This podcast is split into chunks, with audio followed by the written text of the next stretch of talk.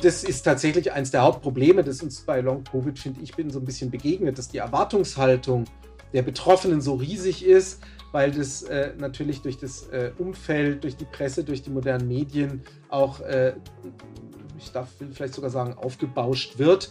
Ähm, und demgegenüber haben wir natürlich einen riesen Gap, was äh, Klinik bedeutet und vor allem, wenn wir am Ende vielleicht sogar noch über Therapien reden wollten. Das war ein Statement von Professor Dr. Ralf Linker, dem heutigen Gast unseres Nervennahrung-Podcasts, dem Podcast von Neurologen für Neurologen. Mein Name ist Matthias Meurer, ich leite die Klinik für Neurologie am Klinikum Würzburg Mitte und im Wechsel mit meinem Kollegen Sven Meuth vom Universitätsklinikum Düsseldorf bespreche ich regelmäßig interessante Themen aus der Neurologie mit interessanten Gästen mit großer wissenschaftlicher Expertise in ihrem Feld.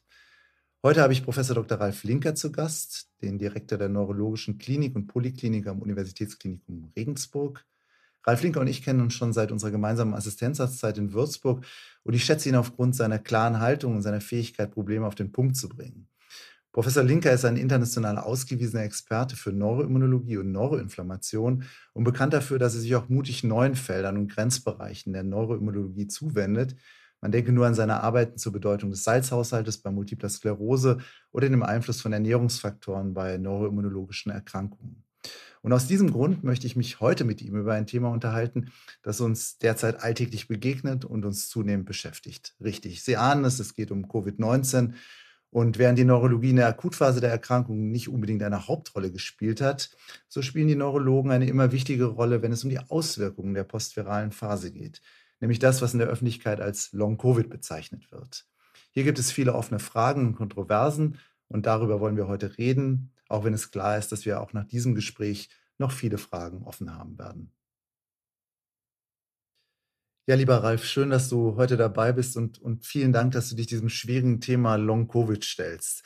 Wenn man darüber spricht, fällt ja auf, dass es da wahnsinnig viele äh, Bezeichnungen gibt. Also man hört von Long-Covid, man hört von Post-Covid, dann gibt es Post-Acute-Covid, Chronic-Covid. Vielleicht kannst du uns einfach ein bisschen Ordnung in diese Begriffswirrwarr reinbringen und das Ganze so ein bisschen in den Kontext stellen. Ja, vielen Dank, Matthias. Und ich freue mich auch, dass ich äh, da sein darf und dazu ein bisschen was erzählen kann. Tatsächlich äh, ist es gar nicht so einfach, ehrlicherweise. Und es gibt noch viel mehr solche Begriffe, ne? Chronic Covid-Syndrom, Chronic Covid Long Hauler, habe ich noch gehört, Post-Acute Sequelae, das wird dann abgekürzt als PASC. Am Ende äh, gibt es bis heute ja keine standardisierte Definition tatsächlich. Es gibt Konsensusbemühungen und es gibt immerhin eine Leitlinie ja dazu und die sagt, äh, im Endeffekt ist das gemeint, wenn Symptome nach einer akuten Erkrankung fortbestehen. Es gibt einzelne Kollegen, die äh, zwölf Wochen Abstand nach der Infektion dafür fordern und gefordert ist natürlich, dass irgendeine gesundheitliche Einschränkung äh, resultiert, die neu ist und entweder fortbesteht oder aber auch im Verlauf neu dazukommen kann und last but not least, für die es keine bessere oder andere Erklärung geben soll. Äh, und darüber können wir nachher sicher noch diskutieren, was, was dann übrig bleibt, wenn wir das nicht hätten. Aber das wäre im engeren Sinne der Versuch einer Definition und der lehnt sich so ein bisschen an die Cochrane Rehabilitation Reviews an, hm, wo das aus anderen Indikationen vorgeschlagen ist. Könntest du denn mal so spezifizieren, wie so ein typischer, ich sage jetzt einfach Long-Covid-Patient aussieht? Also was, was begegnet uns da? Und was für Patienten sind das? Ja, das ist tatsächlich das, würde ich sagen, was am besten charakterisiert ist im Moment, wenn wir, wenn wir diese Erkrankung äh, anschauen. Und äh, die Symptome sind in der Regel sehr äh, diffus, kann man sagen, und sehr vielfältig. Tatsächlich bieten äh, entsprechende Patienten äh, in Studien, gibt es zum Beispiel aus Innsbruck eine ganz schöne Übersicht, im Mittel über zehn Symptome an. Und das geht von äh, äh Schwindel über Ermüdbarkeit, über Depressivität, über Angstzustände, über Schlafstörungen, Kopfschmerzen, Geruchsschluckstörungen, äh, dann aber auch enge Gefühle, Schmerzen, Gelenkschmerzen, Muskelschmerzen dabei, Magen-Darm-Verstimmungen, Muskelschwäche, also eine ganze Palette an Symptomen, wo man schon sieht, dass man die in viele Erkrankungsbilder natürlich insgesamt unterbringen könnte. Jetzt ähm, muss ich sagen, ich habe ja durchaus Verständnis oder kann mir das auch sehr, sehr gut vorstellen, wenn jemand wirklich schwer eine Covid-Infektion gehabt hat, unter Umständen auf Intensiv gelegen ist, dass er auch natürlich nach so einer Situation müde und eben auch äh, beeinträchtigt ist. Aber im Endeffekt ähm, ist das ja scheinbar nicht nur bei Patienten, die jetzt eben intensivpflichtig sind, die mit solchen Symptomen sich präsentieren, oder? Nein, überhaupt nicht. Äh, generell ist die äh, Datenlage extrem variabel, muss man sagen. Wenn man durch die Studien schaut, ist die geringste Anzahl ungefähr 2-3 Prozent. Aber es gibt auch Studien, die zeigen, dass das bis zu 60 Prozent geht. Und äh, tatsächlich hängt das äh, überhaupt nicht an der Schwere der Erkrankung. Dachte man am Anfang so ein bisschen. Ähm, da spielen sich ja auch nochmal andere Mechanismen wahrscheinlich mit rein bei den äh, Patienten nach äh, längerem Intensivaufenthalt. Aber es trifft eben auch äh, gerade Betroffene oder Patientinnen und Patienten mit auch leichteren äh, pulmonalen Verläufen zumindest, ja. Könntest du denn eventuell mal skizzieren, ob es da irgendeine Art von, ja, ich sag mal, pathophysiologisches Korrelat gibt, also irgendeine pathoanatomische Veränderung oder vielleicht auch, wenn man mehr in unser Fachbereich gibt, irgendwas, was man neuroimmunologisch ableiten kann bei den Patienten, die sich mit Long-Covid präsentieren? Also es ist nicht einfach zu beantworten, weil in der Regel ist es so, wenn wir unsere Routinediagnostik machen, also sprich ein einfaches Kernspin vom Kopf, eine Liquordiagnostik, elektrophysiologische Untersuchungen, dann kommt da in der Regel nichts direkt Wegweisendes raus. Was sich häufiger findet bei den Patienten, sind autonome Störungen. Das lässt sich mit autonomen Testungen, die ja in der Regel aber nicht so im klinischen Alltag immer verankert sind, ähm, dann auch nachweisen. Und das mag ja einige der Beschwerden, zum Beispiel Schwindel, ähm, auch erklären tatsächlich.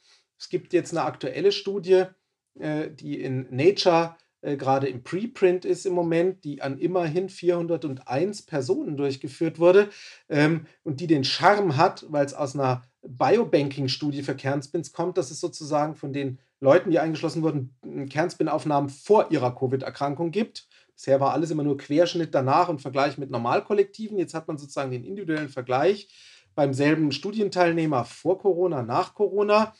Die Nachbeobachtungszeit ist nicht ewig lang, sind ungefähr viereinhalb Monate, 140, 150 Tage, wo man gesehen hat, dass es schon auf dem individuellen Level ähm, Atrophie gibt, äh, Atrophieprozesse gibt im Gehirn. Das betrifft tatsächlich Regio unterschiedliche Regionen. Also es ist zum Teil global, ist schon so, betrifft dann vor allem die graue Substanz und dort wieder vor allem Teile des limbischen Systems, vor allem äh, frontotemporal, äh, Entschuldigung, frontobasal, also da natürlich, wo der Riechkolben sitzt. Das ist, glaube ich, auch wahrscheinlich sehr verständlich, aber äh, dann äh, eben auch im äh, äh, Gyrus piriformis zum Beispiel, also auch in temporalen Strukturen ähm, und auch im Frontalhirn äh, unabhängig vom Riechkolben.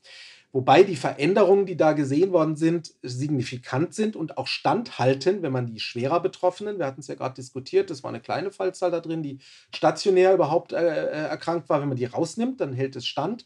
Und wenn man das in statistische Modelle packt, also sprich versucht, für Komorbiditäten, Alter und so weiter zu korrelieren, dann bleibt der Effekt signifikant, aber numerisch ist er sehr klein. Für das Gesamthirnatrophie sind es ungefähr eine Abnahme von äh, äh minus 0,35 Prozent.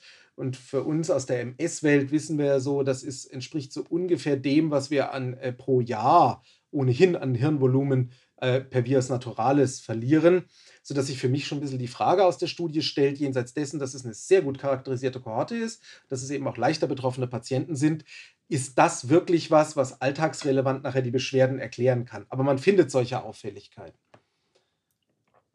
Jetzt möchte ich noch mal kurz nachhaken, weil das klingt ja jetzt schon tatsächlich, ja, ich will nicht sagen dramatisch, aber man, man hat so das Gefühl, da geht irgendwas im Hirn doch unter Umständen ab. Und die Frage, die sich stellt, ist, und das ist ja scheinbar sehr widersprüchlich, ist das denn eine Erkrankung, wo wir das Virus überhaupt im Nervengewebe finden? Weil ich kenne jetzt viele Arbeiten, die sagen, naja, in Neuronen hat man das nie gefunden, auch bei Sektionsstudien. Sehr, sehr schwierig. Intravasal ja, im Hirngewebe selber eher nein. Gibt es da neue Erkenntnisse oder eventuell doch äh, neue Studien, die von was ganz anderem ausgehen? Ja, das ist tatsächlich kontrovers und die initialen Studien haben alle immer gesagt, eigentlich ist das Virus nicht primär im Gehirn und zumindest, da glaube ich, gibt es eine gewisse Einigkeit, persistiert es nicht im Gehirn. Aber es gibt jetzt eine äh, aktuellere Studie, auch äh, gerade aus Deutschland, ähm, neuropathologische Charakterisierung, die schon beschreibt, dass das Virus im Gehirn gefunden wird und zwar in einer gediegenen Anzahl bis zu 60 Prozent der Fälle ungefähr. Interessanterweise dort vor allem im Bereich der Hirnnerven, Hirnnervenkerne und im Hirnstammbereich damit. Was mich wieder so ein bisschen mich fragen lässt, wenn ich jetzt die Atrophiemuster sehe, die an völlig anderen Regionen liegen, wie hängt das miteinander zusammen. Die initiale Idee war ja auch mal, ob das Virus nicht durch den Riechweg äh, äh sozusagen, übers Riechepithel und den Riechkolben ins Gehirn gelangen könnte. Da gibt es äh, auch große Diskussionen dazu, weil sich das zumindest in Modellen und neuroanatomisch nicht so zwanglos nachvollziehen lässt. Also ich denke, da ist das letzte Wort immer noch nicht gesprochen, zumal die Art und Weise, wie da detektiert wird, natürlich ganz entscheidend ist. Da geht es ja vor allem um PCR-Techniken. Und jeder, der damit schon gearbeitet hat, weiß, dass das was ist, was auf der einen Seite extrem sensitiv getuned sein muss, um das zu finden, das gerade aus Gehirngewebe nicht besonders einfach ist. Äh, und auf der anderen Seite auch weiß, wie schnell man auch mal einen positiven Befund generiert. Die Daten scheinen aber, sind sehr gut kontrolliert, scheinen da schon glaubwürdig zu sein, sind auch wirklich namhafte Neuropathologen aus Deutschland an, an den Studien beteiligt. Aber es gibt Vorarbeiten, die zumindest Homburger Beteiligung auch aus Deutschland hatten, die das klar verneinen. Also da steht schon ein bisschen die Studien gegeneinander und ich glaube, da muss man äh, schon noch ein bisschen Erklärung finden, warum vielleicht die einen das finden, die anderen das nicht finden. Ich persönlich würde mal davon ausgehen, in einer akuten Phase, wenn Viremie da ist, vermutlich ja. Äh, aber chronisch, und das äh, ist ja wahrscheinlich das Relevante nachher fürs Long-Covid, eher nein, sodass wir da vielleicht auf eher ein, ein Residuum sozusagen gucken, wenn man es mal so bezeichnen darf. Darf ich dich denn da nach deiner persönlichen Einschätzung nochmal fragen, glaubst du, dass das spezifisch ist für SARS-CoV-2 oder ist das was, was wir vielleicht bei jeder Viruserkrankung so erwarten können und nur jetzt genauer hinschauen?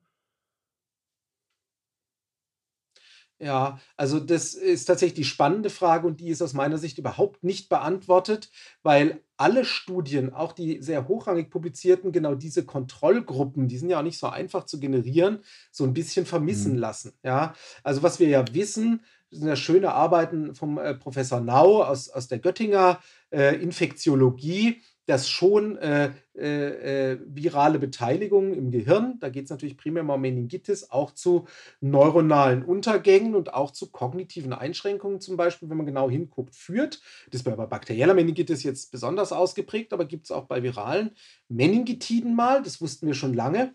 Aber ich habe es extra für diese, äh, diese Gesprächsrunde hier einmal versucht zu recherchieren. Ich habe keine einzige Arbeit gefunden, jenseits von SARS-CoV-2, die für irgendein Virus sich das mal in der Granularität angeguckt hätte. Und es ist, glaube ich, tatsächlich so, dass jetzt genau geschaut wird, weil es einfach doch eine, so eine große Anzahl von Leuten betrifft. Wenn man meine persönliche Meinung äh, abfragt, würde ich denken, das ist nicht spezifisch für dieses Virus alleine. Und es gibt ja auch ein Beispiel, wo wir das schon sehr schön kennen, und das ist das Epstein-Barr-Virus natürlich, ja, wo mhm. Fatigue-Syndrome in der Folge erheblich häufig sind und wo die, der Link zum Chronic Fatigue-Syndrom ja auch immer, immer schon wieder aufgemacht wurde. Und wer jemand kennt oder selber mal eine schwere EBV-Infektion hatte, kann das sicher sehr gut, sehr gut nachfühlen. Äh, dass so eine Erschöpfbarkeit, äh, so ein Leistungsknick danach extrem typisch ist. Hat denn ähm, SARS-CoV-2 irgendwie, ich sag mal, immunologisch was Besonderes? Man hat ja am Anfang auch so letztlich den Zytokinsturm immer ins Gespräch gebracht und die, die Ausschüttung eben von besonderen Zytokinen. Ist das äh, eventuell jetzt auch aus neuroimmunologischer Sicht vielleicht noch ein interessanter Link, wo man was zu sagen könnte, dass das äh, vielleicht die ähm, ja, Bedingungen des Long-Covid, Post-Covid-Syndroms erklärt? Oder siehst du da eigentlich auch keine Zusammenhänge? Also das ist eine, eins der Erklärungsmodelle. Ne? Es gibt ja im Prinzip diese zwei konkurrierenden äh, Modelle. Das eine ist das, dass das Virus halt im Gehirn äh, vorhanden ist und dann äh, über äh, mitochondrialen Stress und vor allem ganz spezifische sogenannte mTOR-Signalwege auch neuronale Zelluntergänge entstehen. Das wäre ja sozusagen direkter Effekt im Gehirn. Was ein bisschen dafür spricht, ist, dass zumindest bei den Patienten, die damit versterben, das ist jetzt natürlich schon eine Gruppe von sehr schwer Erkrankten, es neuropathologische Studien gibt, die schon zeigen, dass man Aktivierungszustände in Astrozyten und Mikroglia findet, die, und das unterstützt es ja so ein bisschen, so ist es in dem Paper tatsächlich formuliert, dem Aktivierungszustand bei neurodegenerativen Erkrankungen gleichen. Ja? Äh, was ein bisschen äh, äh extrem formuliert ist aus meiner Sicht, weil man dann so ein bisschen denkt, huch, ich habe ja fast einen Alzheimer.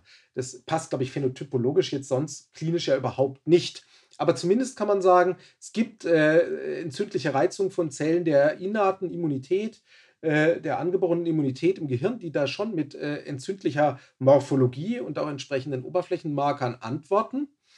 Und die konkurrierende Hypothese zu dieser spezifischen sozusagen ZNS-eigenen ist eben die, ne, dass äh, äh, wir einen Bystander-Effekt haben, der dadurch kommt, dass äh, durch eine generelle Immunaktivierung, du hast ja schon angesprochen, Zytokinsturm, da spielen ja vor allem Faktoren wie Tumornekrosefaktor eine Rolle, auch Interferone, und das kennen wir ja auch von unseren MS-Patientinnen, Patienten, Interferone spritzen, Krankheitsgefühl, Abgeschlagenheit. Ähm, dass diese Substanzen äh, äh, im ZNS Effekte machen, ist uns wohl bekannt. Ähm, dass das allerdings zu so nachhaltigen Störungen führen soll, ist für mich ein bisschen schwierig vorstellbar, weil ähm, jetzt haben wir ja nicht den Eindruck, dass durch jede Grippewelle uns sowas droht und mhm. auch da glaube ich, äh, sind TNF-Level nicht so wahnsinnig unterschiedlich. Also es gibt keine einzige Studie bisher auch, die irgendein Zytokin spezifisch zu SARS-CoV-2 verlinkt, ob das jetzt Interleukin 6 sei oder Tumornekrosefaktor sei, die zumindest mir bekannt ist. Von daher am Ende wird es wahrscheinlich klinisch, äh, werden verschiedene Effekte da zusammenkommen. Die dritte Hypothese, will ich auch nicht verhehlen, ist die, dass diese beiden Effekte vielleicht zusammenspielen und am Ende auf eine gewisse Prädisposition treffen müssen bei dem Patienten. Äh, sozusagen, dass da vielleicht schon, ich das mal so nennen darf, ob auf genetischer Ebene oder auch auf äh, einfach inzipienter Erkrankungsebene da schon ein gewisser Knacks da ist, vielleicht zum Beispiel im autonomen Nervensystem oder so und dann äh, äh, können diese Effekte sich eigentlich erst voll entfalten. Aber das ist auch noch sehr wenig untersucht, inwieweit da Genetik und Epigenetik dann auch noch reinspielt.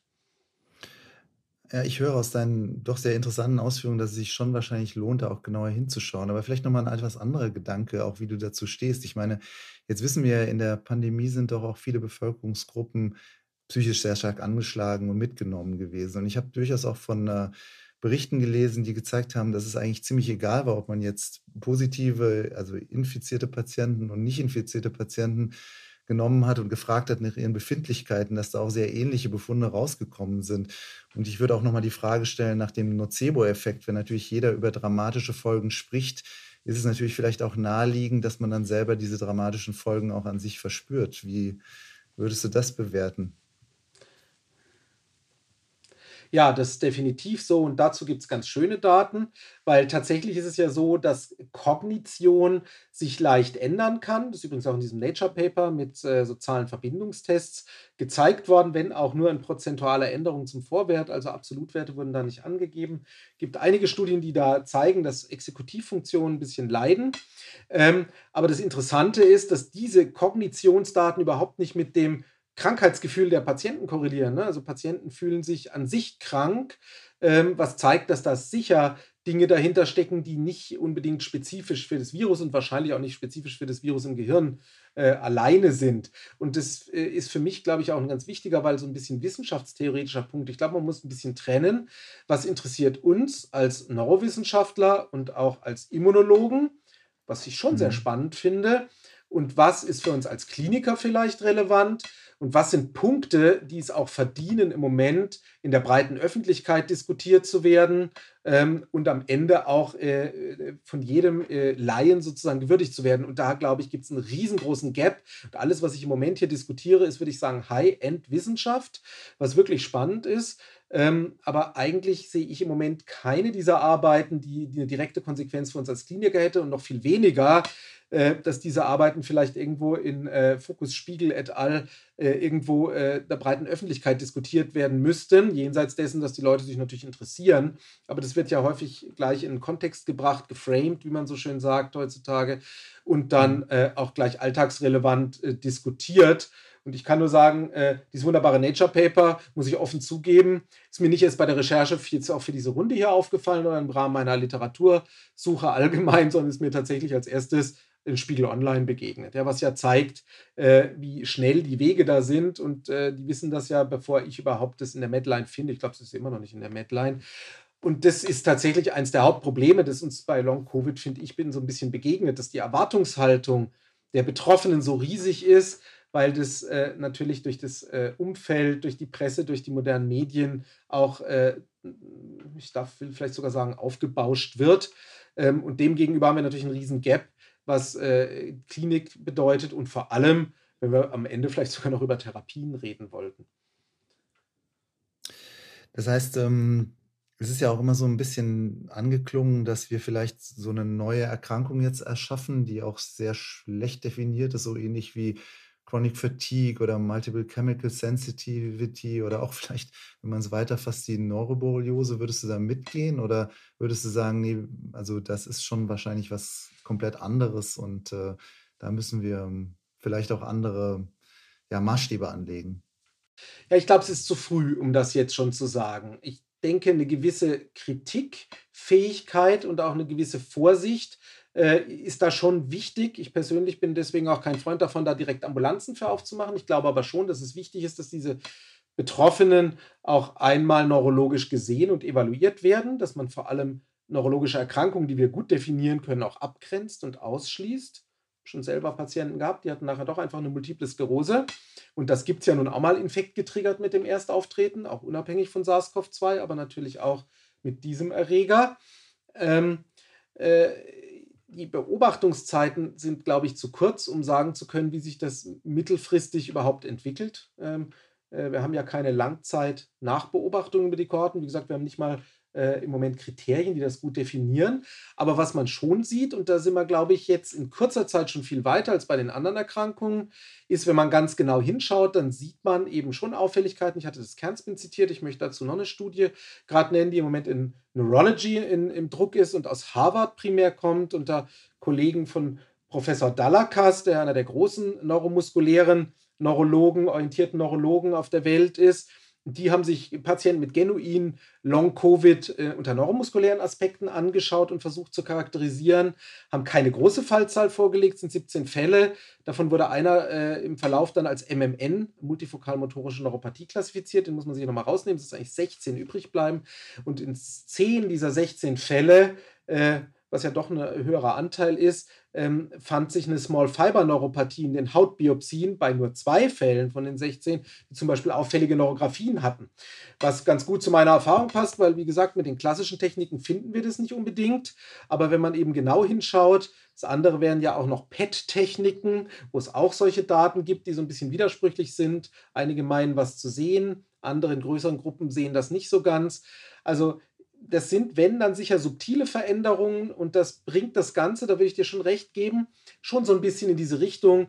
Fibromyalgie zum Beispiel, wo es ja auch so Small Fiber Komponenten vielleicht gibt.